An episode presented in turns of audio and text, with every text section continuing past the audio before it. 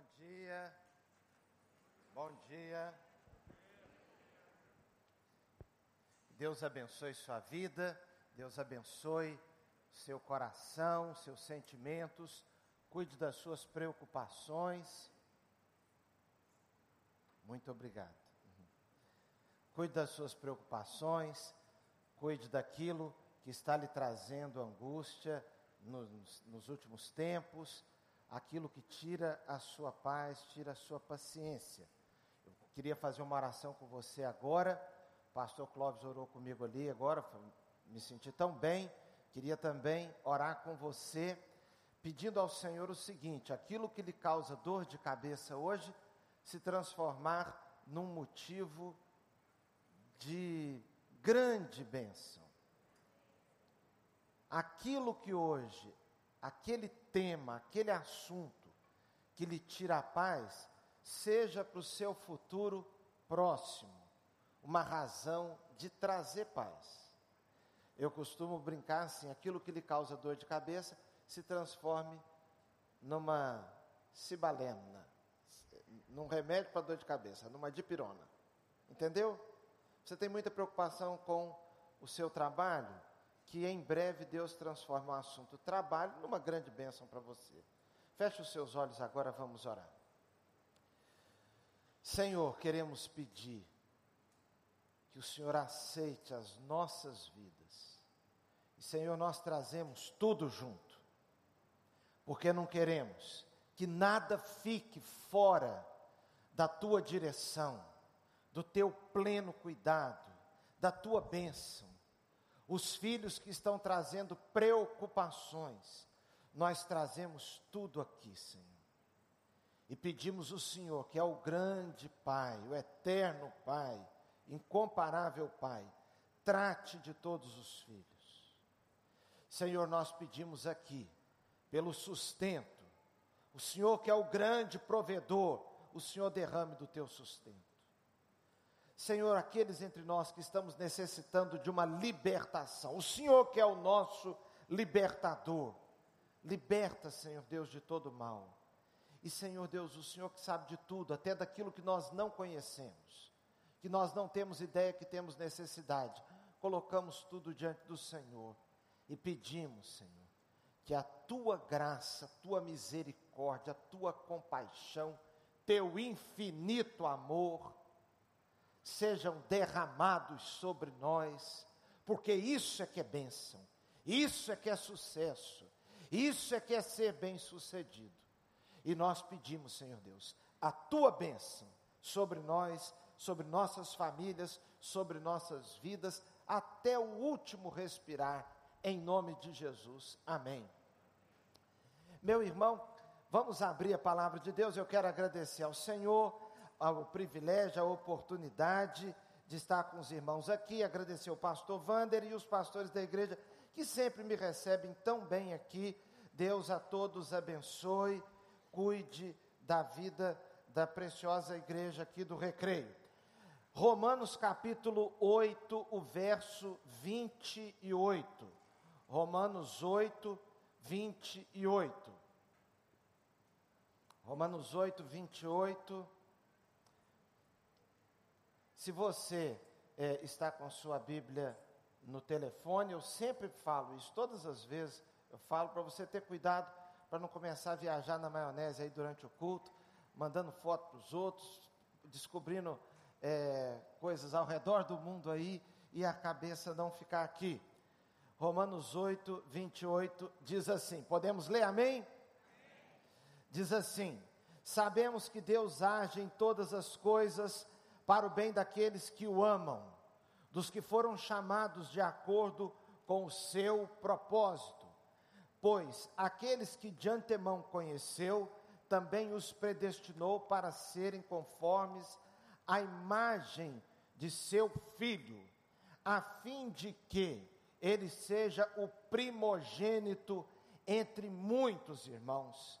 E aos que predestinou também chamou, aos que chamou também justificou. Aos que justificou também glorificou. Que diremos, pois, diante destas coisas? Se Deus é por nós, quem será contra nós? aquele que nem o próprio filho poupou, antes o entregou por todos nós, como não nos dará com ele e de graça todas as coisas? Quem fará alguma acusação contra os escolhidos de Deus? É Deus quem os justifica? Quem os condenará?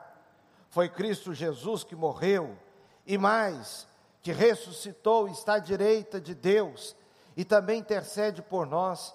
Quem nos separará do amor de Cristo? Será a tribulação, ou a angústia, ou a perseguição, ou a fome, ou a nudez, ou o perigo, ou a espada. Até aqui, irmãos, que Deus abençoe Sua santa palavra nos nossos corações. Amém?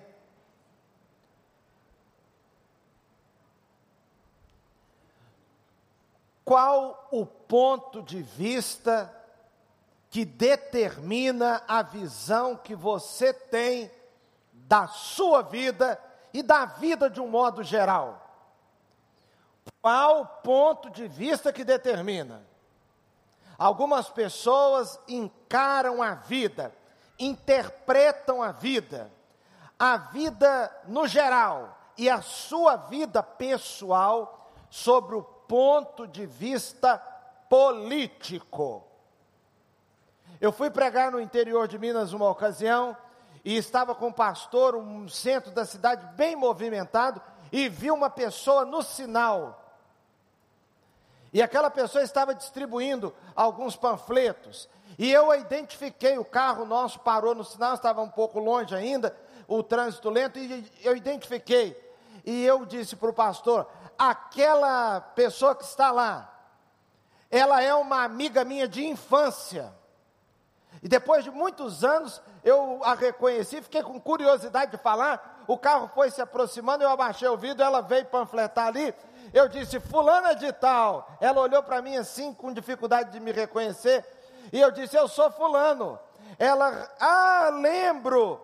E ela perguntou para mim: Você ainda, você está onde? Eu disse: No Rio de Janeiro e ela fez um comentário, meus irmãos, idêntico ou com o mesmo sentido que ela faria mais ou menos uns 25 anos atrás. Porque ela vê a vida do ponto de vista político. E você sabe que este modo de ver a vida está é muito comum.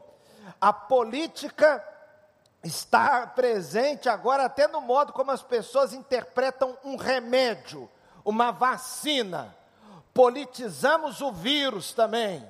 Dependendo da maneira como a pessoa faz uma colocação, você chega até a, a, conclusão errada ou certa do ponto de vista político que ela tem. Se ela usa máscara, se não usa máscara, se ela toma vacina, se ela não toma vacina. Mas nem tudo é assim. Um amigo meu estava me dizendo: Olha, eu não estou olhando muito por este ponto de vista político, isso para mim não está importando muito. Outro dia, quando eu peguei a máscara da minha sogra, depois que ela tinha feito um passeio, eu peguei a máscara dela e saí. Alguém disse: Mas você é muito descuidado. Você parece o fulano de tal, o fulano de tal é um político. Ele disse: Gente, eu não tenho nada a ver com fulano de tal, eu só peguei a máscara da minha sogra. Mas como é que você pode usar a máscara de alguém que acabou de usar e falou assim: Eu nem percebi. Eu achei que fosse a da minha esposa. Mas como é que você aí entrou com toda uma lição política porque o marido é distraído? Essa semana mesmo eu acho que eu usei a máscara lá de casa de todo mundo. De todo mundo. Outro dia quase que eu usei a máscara do garçom que veio me atender e para falar melhor, estava uma embolada danada, porque nos restaurantes não tem distanciamento, tem o aproximação total, porque lá o povo não pega coronavírus, o povo costuma pegar coronavírus só nas igrejas mesmo, mas o fato é que ele estava perto de mim, aquela embolada, aquele falatório, aí eu não conseguia entender o que ele estava dizendo, ele tirou e acabou esquecendo, e a minha já estava ali, daqui a pouco eu meti a mão na dele também. Irmãos, isso é só distração mesmo, não é ponto de vista político é lerdeza pura mesmo. O seu marido não está fazendo esse tipo de escolhas porque ele é do lado A ou do lado B. Outras pessoas têm a visão da vida, a partir do ponto de vista dos negócios. Se os negócios estão vão bem, a pessoa interpreta que a vida vai bem. Se o comércio está parado, ele interpreta que a vida está ruim. É como o pessoal da previsão do tempo, tempo bom. Tempo bom para o pessoal da previsão do tempo é aquele tempo que o trabalhador sofre e que se regozija quem está na praia. É tempo bom para quem está na praia. Tempo ruim para quem está nublado. Eu acho tão legal quando está nublado. Porque lembra a minha infância na Suíça, etc. Mas o fato, o fato é que, dependendo do ponto de vista da pessoa, a sua vida pode estar muito bem, apesar do comércio não estar bem. Outras pessoas encaram a vida, interpretam se ela vai bem ou mal, do ponto de vista, meus irmãos, é, dos seus relacionamentos ou do seu namoro. Se o namoro vai bem para aquela pessoa, tudo vai bem. As notas estão a desabar. A pessoa perdeu totalmente o controle sobre os horários ela dorme, ela fica acordada de madrugada e fica dormindo de noite. Não importa, o que importa é o amor. Tudo do ponto de vista do amor. Se ele ou ela manda um coraçãozinho depois de um comentário no zap, como é que a vida é bela, a vida é boa. Mas se ele manda ou ela manda uma mensagem para ele ou para ela, e a pessoa demora 20 minutos para responder, a vida está começando a ficar ruim. Outras pessoas veem a vida do ponto de vista da selfie mesmo. É da selfie.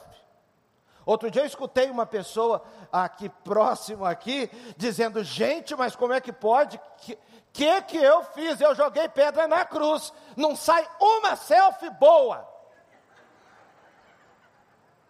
Eu não consigo nenhuma, o meu cabelo está horroroso. Parece que a vida ficou ruim, porque você sabe, a gente acha que a foto ficou boa se a gente ficar bem na foto. Se eu tirar uma foto aqui, o nosso espírito de altruísmo é tão grande.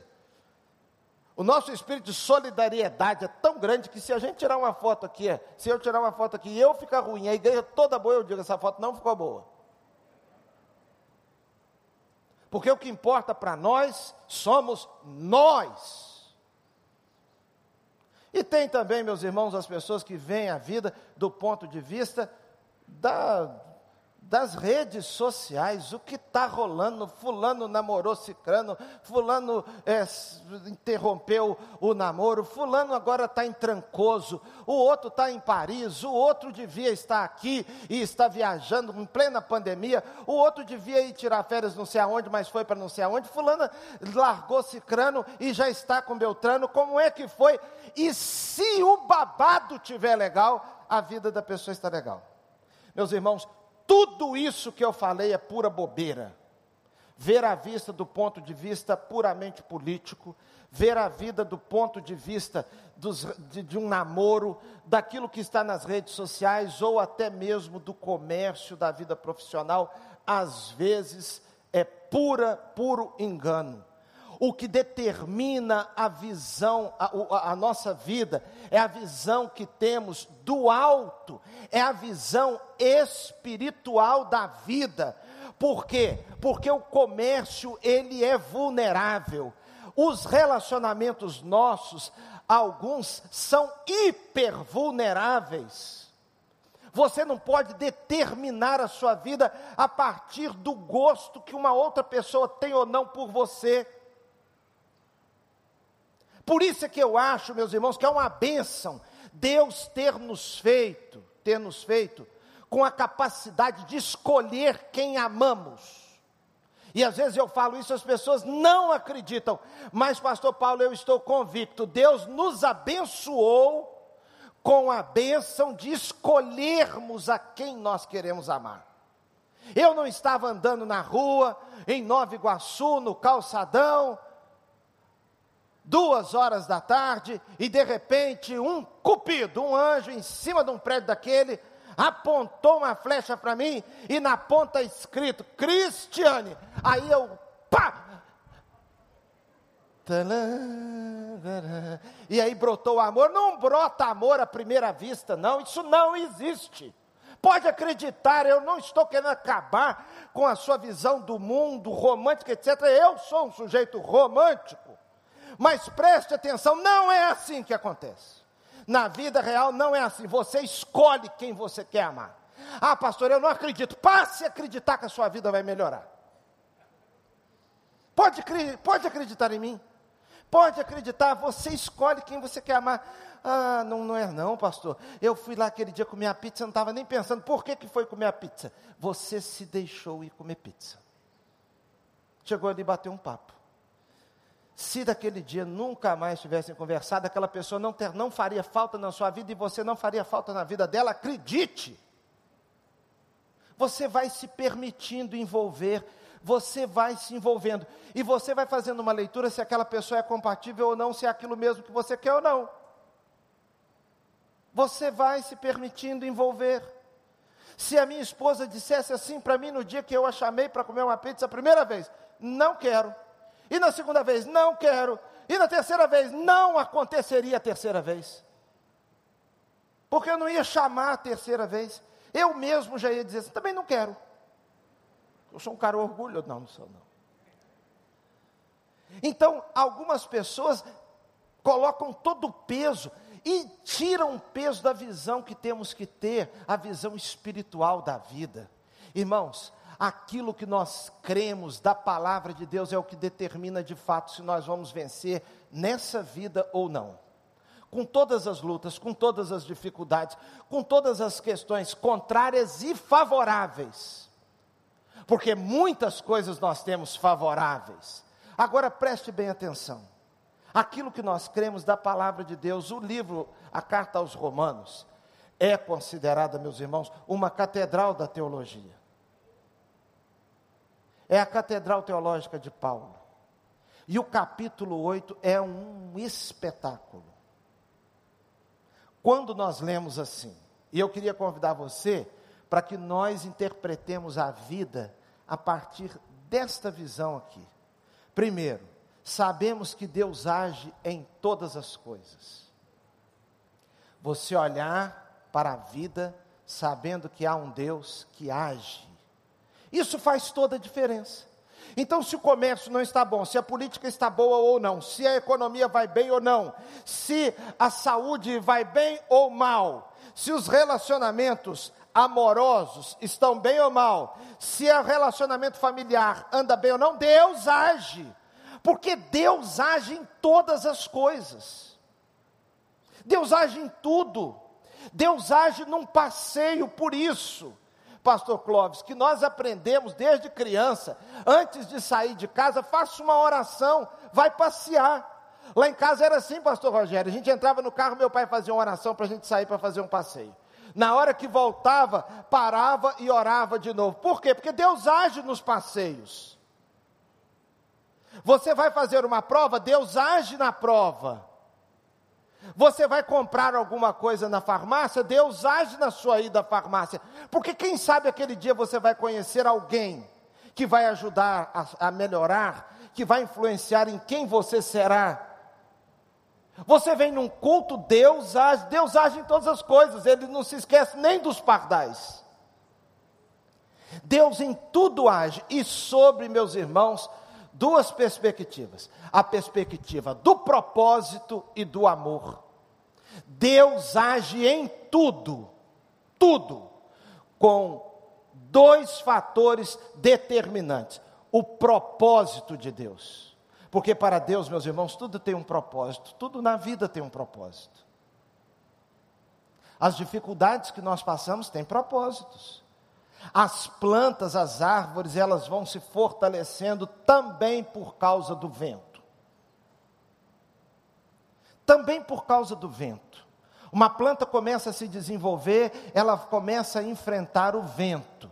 As raízes começam a se tornar mais fortes se você eliminar a ventania, se você eliminar as, os momentos ruins, se você eliminar as dificuldades, as barreiras, a sua vida vai se tornando uma vida frágil. uma vida muito pequenininha, uma vida que não aguenta nada, é um mimimi, um mimimi permanente. Então, o propósito, porque Deus age, irmãos, Deus age no caos e na glória. Interessante isso, Deus age em todas as coisas. Deus age no caos e age na glória. Você está vivendo um momento glorioso, um momento abençoado. Deus age ali com um propósito em meio à fase de bonança que você está vivendo. Você é abençoada, é abençoado com um propósito. As coisas estão funcionando bem no campo profissional. Deus tem um propósito ali, não é para você se tornar mais orgulhosa, mais orgulhoso, mais bobo, mais exibida, não é nada disso. É com um propósito espiritual que o Senhor está permitindo que você pague os seus compromissos, que você expanda os seus negócios, que você se dê bem na vida profissional. Se na vida profissional há uma dificuldade, o Senhor age no meio das dificuldades profissionais. Eu creio nisso sincero e honestamente. Irmãos, eu tenho uma convicção que uma das grandes bênçãos da minha vida foi ter sido criado com meu pai na feira, no Ceasa foi ter sido criado com meu pai, visitando pessoas, comendo em qualquer lugar, comendo comida melhor e comida um pouco com desconfiança. Porque quando eu me tornei pastor solteiro, em Belfor Roxo, eu comia cada dia na casa de um membro da igreja. E eu aprendi pela vida a não rejeitar nada. Eu tive um pastor que ele dizia: Pastor, não rejeita, não faz cara feia e não reclama. Chegou a um ponto, chegou a um ponto, que ele tinha uma restrição alimentar. Eu fui num casamento com ele num lugar muito simples. Ele não podia tomar aquele suco de pozinho. E na hora que acabou o casamento, veio a pessoa com toda alegria e trouxe um copão para ele e um copão para mim. Eu sabia que ele não podia tomar. Eu disse para ele, pastor, o senhor segura um pouco o copo. Eu vou tomar o meu e eu passo o meu para o senhor e eu tomo do senhor depois. Para o senhor não tomar isso que o senhor não pode. Ele falou: Você fique quieto e tome o seu, e deixa que eu tomo o meu. Tomou tudo. Eu detestava café quando me tornei pastor. Virei viciado em café. Por quê? Porque eu não negava, eu lembrava do pastor tomando aquilo, a pessoa dizia: É um cafezinho, pastor? Pois não, tá, pá, pá, pá. Teve um dia que eu tomei 12 cafés e eu falei: Senhor, me prepara. Tira isso de mim, porque senão eu vou passar a vida como pastor dizendo: Não, não gosto de café, não gosto de café, não gosto de café. Obrigado, não quero café, não gosto de café. A igreja foi descobrir que eu não gostava de café depois de não sei quanto tempo. Aí eu já estava até gostando. Tudo tem um propósito. Você às vezes está passando uma certa dificuldade agora. Deus está agindo ali. Deus está agindo ali. Senhor, por que, que eu tenho recebido tantos nãos? Porque talvez, talvez, se você recebesse muitos sims, você se tornaria uma pessoa meio diferente do propósito de Deus. Então, para moldar, então Deus age em todas as coisas. Ele age a partir do amor, do propósito e do amor, porque Deus nos ama, irmãos. O texto diz assim: Sabemos que Deus age em todas as coisas para o bem daqueles que o amam. Deus ama todo mundo, Deus ama a criação. Deus ama a criação. Deus ama todas as criaturas. Mas irmãos, não tem dúvida, há pessoas que Deus Deus alguém diz assim, Deus não não prefere ninguém, mas tem pessoas que preferem Deus. Você está entendendo? É igual em casa. É igual em casa. Você tem um filho que você pode tossir a noite toda, que ele nem se dá conta, ele não escuta você tossindo. Você tem um filho que quando você tosse, ele levanta da cama lá, uma e pouco, e pergunta: Mãe, quer que eu pegue um xarope para a senhora? Você vai dizer que os relacionamentos são iguais? É, tudo é amor de mãe, tudo é amor de mãe. Tudo é amor de mãe. A mãe dá a vida pelos dois? Claro que dá. Ela ama infinitamente os dois? Claro que ama. Claro que ama. Agora, tem um filho e uma filha que, pelo comportamento e pela personalidade, pela maneira de ser, parece que tem uma afinidade maior. Não é questão de amor, não é afinidade.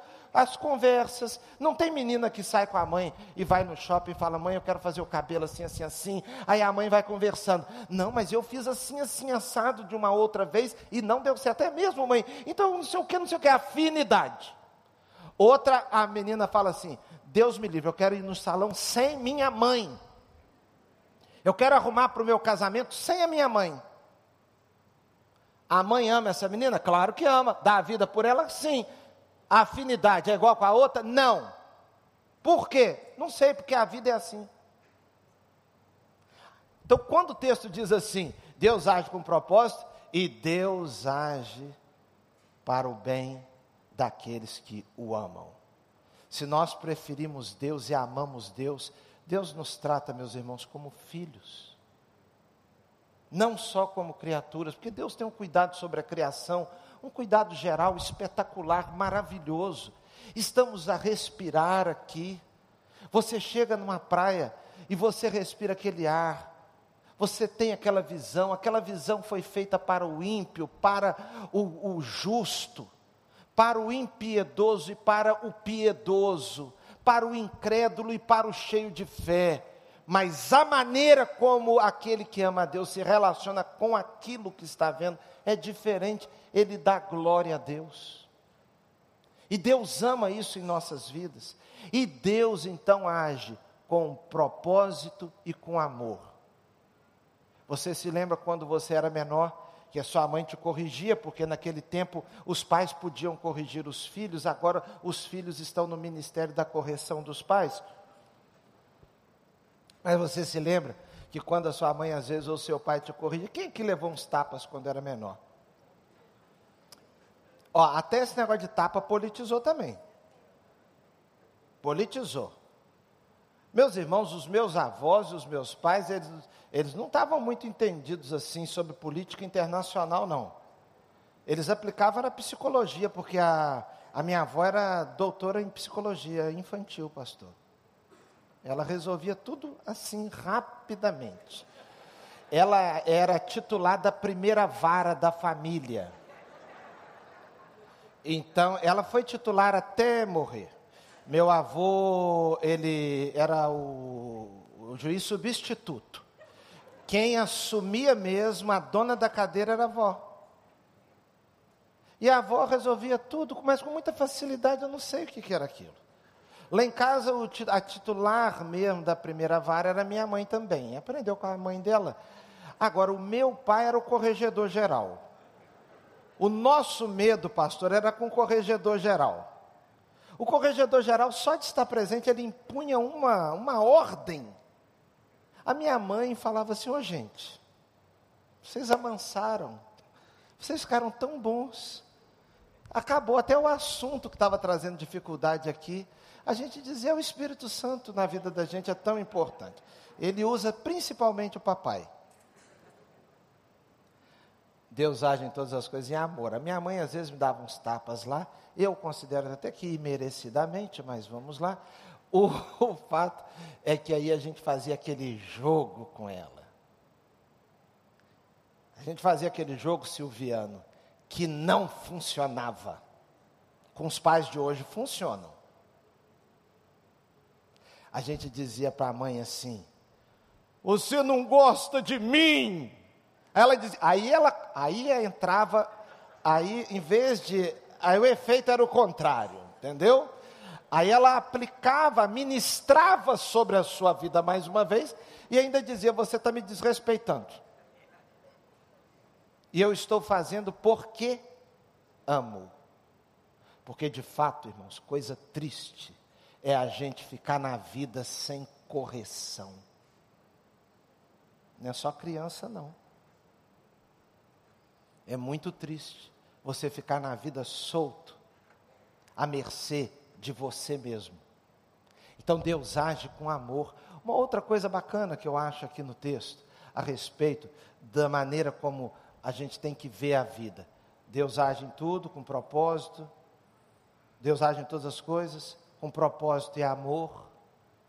Agora, uma outra coisa: Deus age do ponto de vista da história da salvação. Da história da salvação. O texto vai falar a respeito da obra de Deus na vida do indivíduo. Diz o verso 29: Pois aqueles que de antemão, de antemão, aqueles que lá na eternidade, porque Deus, o tempo de Deus é a eternidade.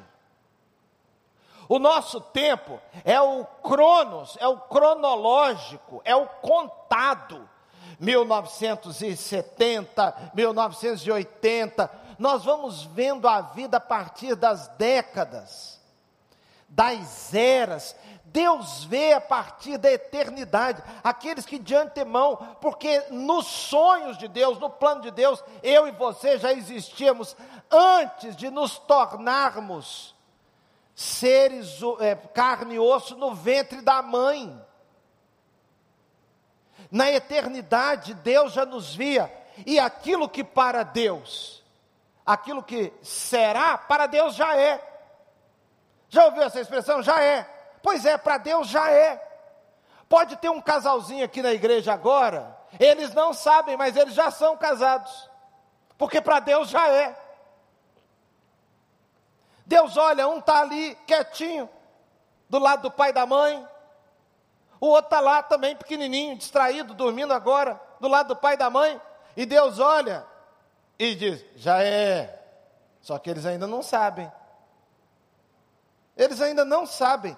Deus vê tudo do ponto de vista da eternidade. Aí na eternidade, pois aqueles que de antemão conheceu, porque Deus conhece a sua vida e a minha vida antes de alguém dizer como é bonitinho. Uma curiosidade que a gente fica antes da esposa dar à luz é a gente ficar com medo dos filhos nascerem muito feios, não é assim? Por isso que os pais, quando estão lá dentro, ficam olhando para a carinha assim, e fica. Quantos pais aqui acompanharam os, os partos? Quantos contaram os dedos na hora que nasceu? Levanta a mão, por favor. Levanta a mão, é, pastor Paulo contou, eu também contei, o outro ali contou, todo mundo contou para ver. E, e, o medo de parecer com o cunhado da gente, não é? Você fica olhando assim, meu Deus, oh, que livramento. Agora, Deus já via isso tudo, e aquilo que nós não conseguimos identificar, que é o íntimo, a alma de antemão conheceu, também predestinou para serem conformes à imagem do seu filho, o propósito eterno de Deus, desde a eternidade, em todas as coisas, é transformar você à imagem do seu filho. Por que, que tem pandemia? O que, que essa pandemia pode melhorar na sua vida? Essa pandemia pode melhorar na sua vida você se tornar mais semelhante a Jesus. E se sair a vacina? E se a vacina tiver 100% de eficácia? Se ela tiver 20, se tiver 30, se não tiver nenhuma eficácia, se ela couber para os idosos e couber para as crianças, o, tudo isso Deus age querendo que eu e você nos tornemos mais semelhantes a Jesus e não mais bobos e não mais tapados, e não mais encrenqueiros. Você vê um assalto, vê um acontecimento ruim, um avião que caiu, Deus está agindo na sua vida para te tornar mais semelhante a Jesus. Quando vê uma benção, uma grande colheita, uma oferta, uma coisa maravilhosa, um presente, uma formatura para te tornar mais semelhante a Jesus porque diz o texto bíblico aqui, e a questão importante aqui é que Deus age na eternidade, quando diz, Ele predestinou, Ele chamou, Ele justificou, Ele glorificou, tudo é eternidade. Ele chamou, ah, ele, ele predestinou antes. Predestinação já causou tantas discussões, e para nós aqui não é o ponto mais importante. Se Deus pega e escolhe a pessoa que vai ser salva, e a pessoa não tem ação nenhuma na salvação. Ela não tem participação. Deus faz tudo. É um ponto de vista. Outro ponto de vista, Deus conhece e Deus coloca na direção da salvação. Aí a pessoa escolhe se quer ou não. É um outro ponto de vista. Mas o fato que eu acho mais lindo é que Deus age na eternidade. Antes que eu soubesse que eu tenho necessidade de alguma coisa, Deus já me via e Deus já preparou aquilo para a eternidade, porque eu fico aqui pensando no aqui agora. Eu fico aqui preocupado com as questões do dia a dia, com os meus medos, e Deus está olhando lá para a eternidade antes que eu nascesse do ventre da minha mãe. Então Ele predestinou, Ele chamou, porque se Deus não nos chamar, nós não temos como ter uma experiência espiritual. O chamado de Deus é o que? É um convite, por quê? Porque Deus nos atrai. Você e eu, por nós mesmos, nós não queremos a Deus. A gente não fica assim com a vontade diabólica de orar. Não. Se a vontade diabólica nunca é na direção de Deus. E você por você mesmo, sem a influência do Espírito Santo, sem o chamado de Deus, também você não funciona para as coisas de Deus, porque a nossa natureza quer aquilo que é mal. A Bíblia diz em Gênesis que a criança, a inclinação da criança é para o mal desde a sua meninice. Você não tem que ensinar a criança a dizer, é meu. Não, isso já está nela. Você fica tentando educar a criança para ela dividir um brinquedo, para ela não falar. Você não ensinou a falar um palavrão, ela escutou e ela capta que aquele troço é ruim e ela, pã, Aí você tem que falar para o pessoal assim, ai, depois que vai para a escola comer. Onde você aprendeu isso, meu filho? Porque nós, os pais, achamos que todo mundo vai pensar que nós explicamos. Olha, você xinga assim. Depois, se o caso for outro, você xinga dessa maneira. Não, eles aprenderam aquilo, isso já vem no chip. Faz parte do aplicativo que está no, no, no indivíduo. Entendeu? Está é, tá ali, o aplicativo já contém. Você não tem que baixar, já baixou, já vem junto. É de fábrica. Por quê? Porque é seu filho. Lá em casa nós não tivemos que ensinar nada desse tipo. Por quê? Porque são os nossos filhos. Já vem com aquela inclinação.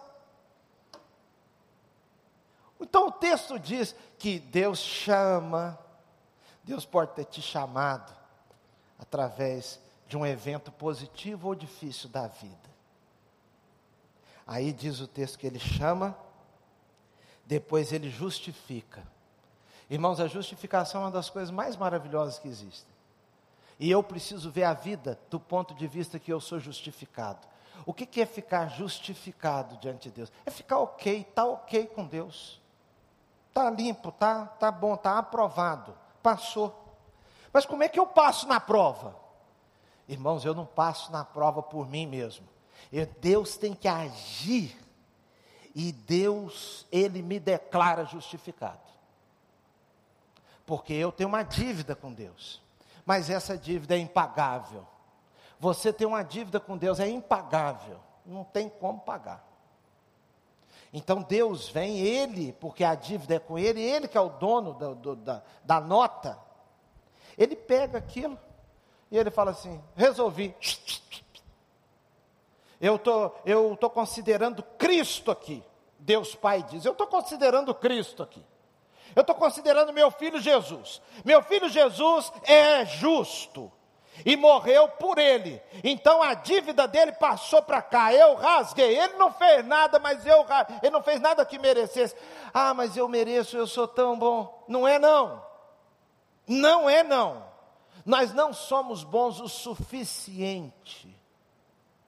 Então Deus declara, então Deus justifica, e Deus justifica, diz aqui, de graça, por quê? Porque se não for a graça de Deus, nós estamos liquidados com esse nosso histórico, com esse nosso prontuário.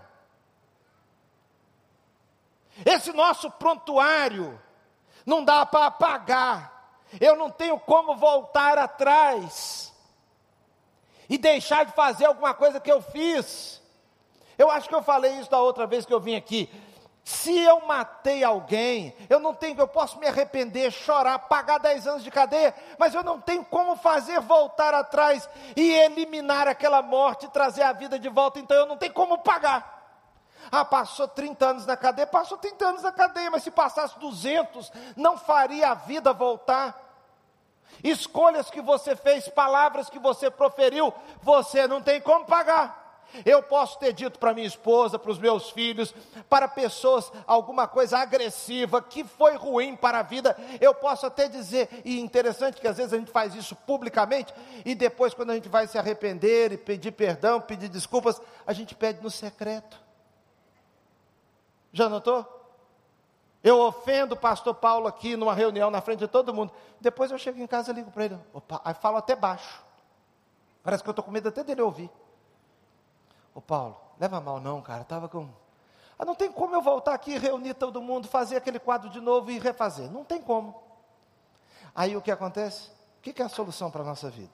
Para aquilo que você fez, para aquilo que você, onde você falhou, qual a solução para a nossa vida? Humanamente falando, não tem jeito. Não tem jeito. Tem pessoas que você devia ter pedido perdão, que as pessoas já até morreram. Não tem como. Você não tem como ter deixado de casar com a pessoa que você casou em 1980 precipitadamente. Você foi precipitado, precipitada. Em 74 você casou-se com alguém. Largou em 76. E talvez hoje você olhe para trás e diga: seria a pessoa ideal da minha vida, você não tem como voltar lá.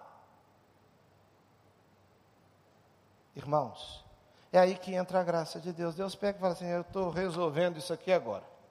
Porque eu posso, que eu sou dono da dívida. Porque todo pecado é contra Deus. Contra ti, contra ti somente pequei. E fiz o que é mal diante dos teus olhos. O filho pródigo diz: Pequei contra o céu e diante de ti.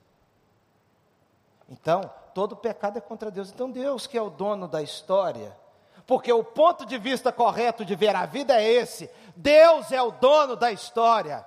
Lá na eternidade, passa Getúlio Vargas, passa Juscelino, passa Tancredo, passa Sarney, passa Itamar, passa Collor, passa Fernando Henrique, passa Lula, passa Dilma.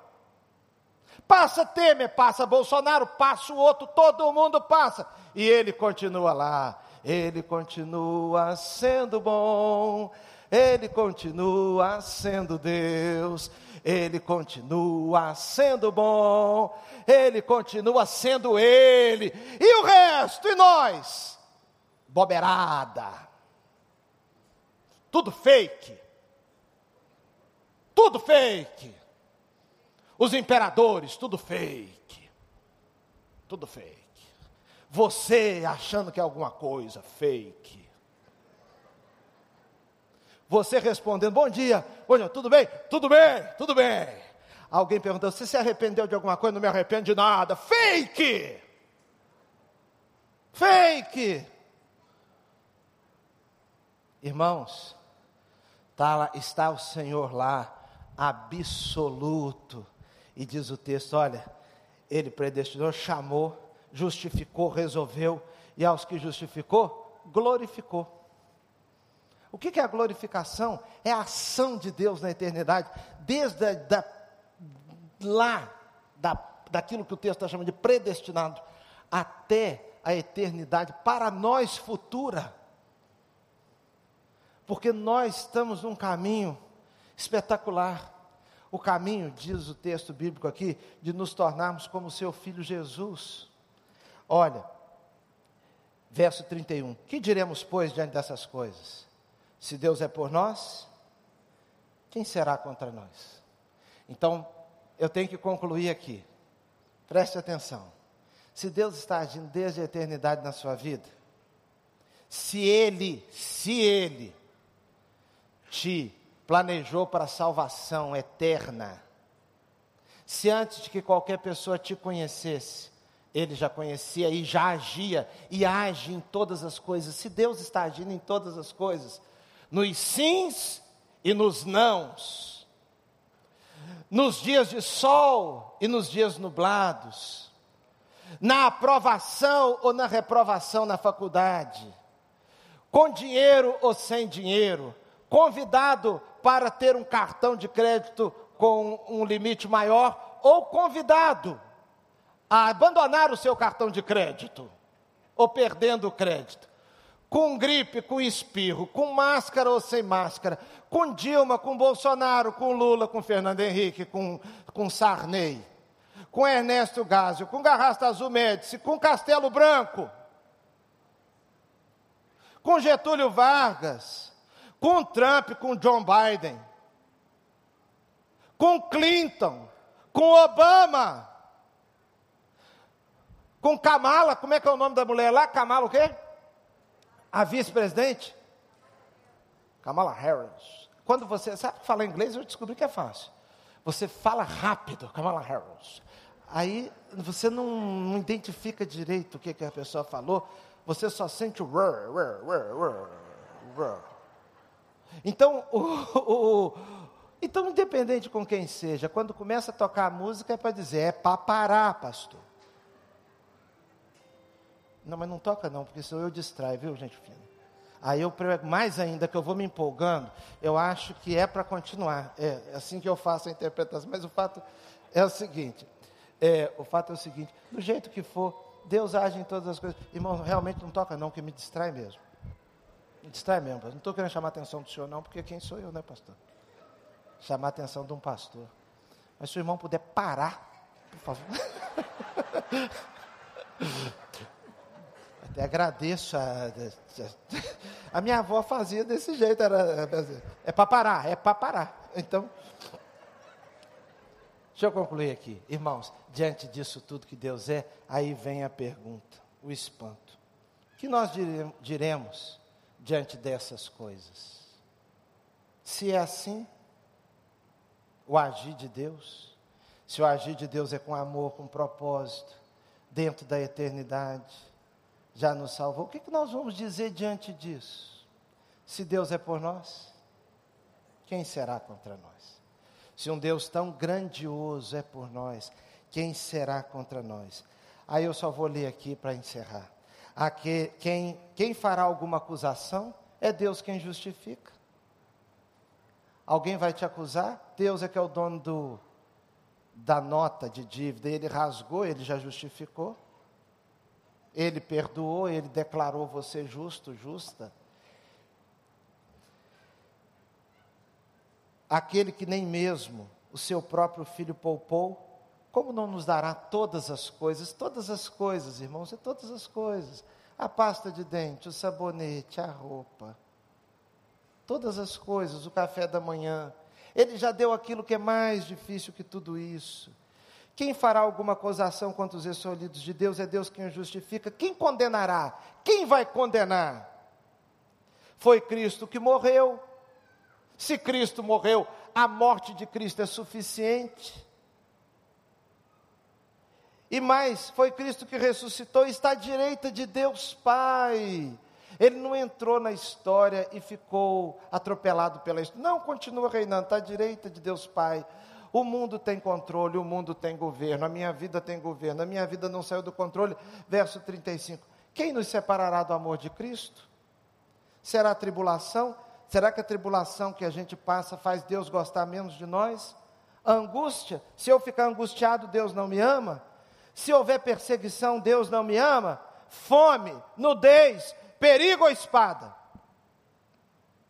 Mas em todas essas coisas, somos mais que vencedores por aquele que nos amou. Você, se está enfrentando um momento difícil, sua vida não é ruim. Sua vida não é ruim. Se tomou um fora, sua vida não é ruim por causa do fora. Se o comércio não está bom, sua vida não é ruim porque o comércio não está bom. A sua vida é boa. Por quê? Porque todas as coisas estão co cooperando para o seu bem. Amém? Vamos ficar em pé e vamos orar?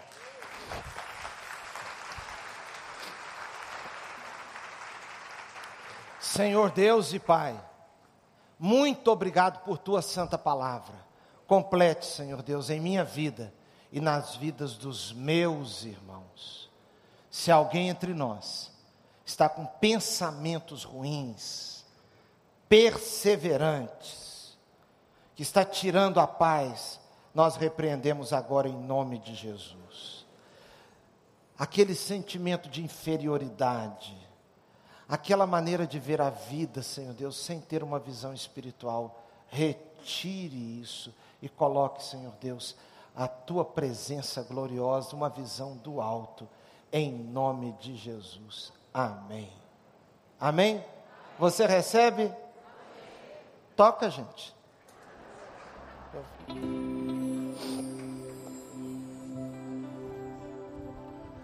Tem ciúmes de mim. O seu amor é como um furacão e eu me rendo ao vento de sua misericórdia. Então de repente não vejo mais minhas aflições, eu só vejo a glória. E percebo quão maravilhoso é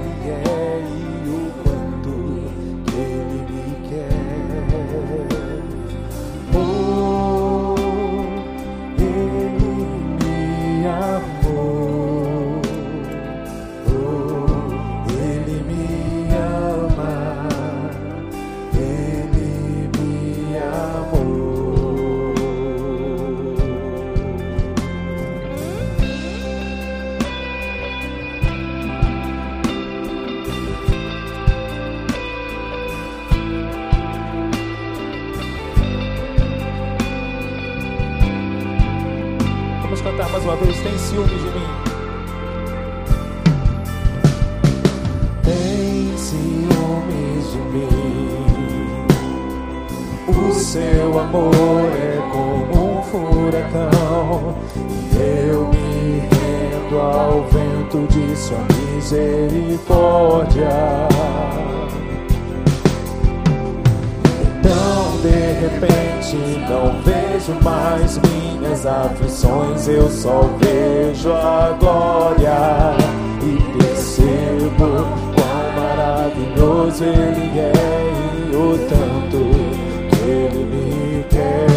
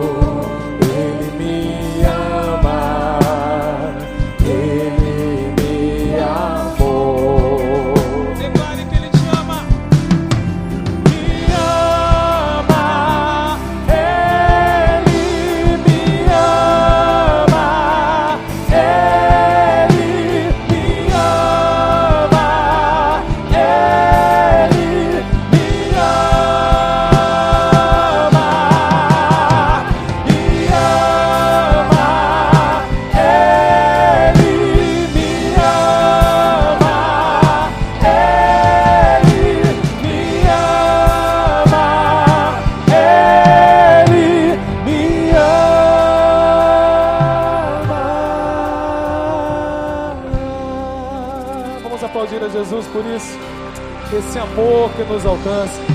Vão em paz, queridos. Que Deus abençoe o seu domingo, sua semana, uma semana de vitórias a todos.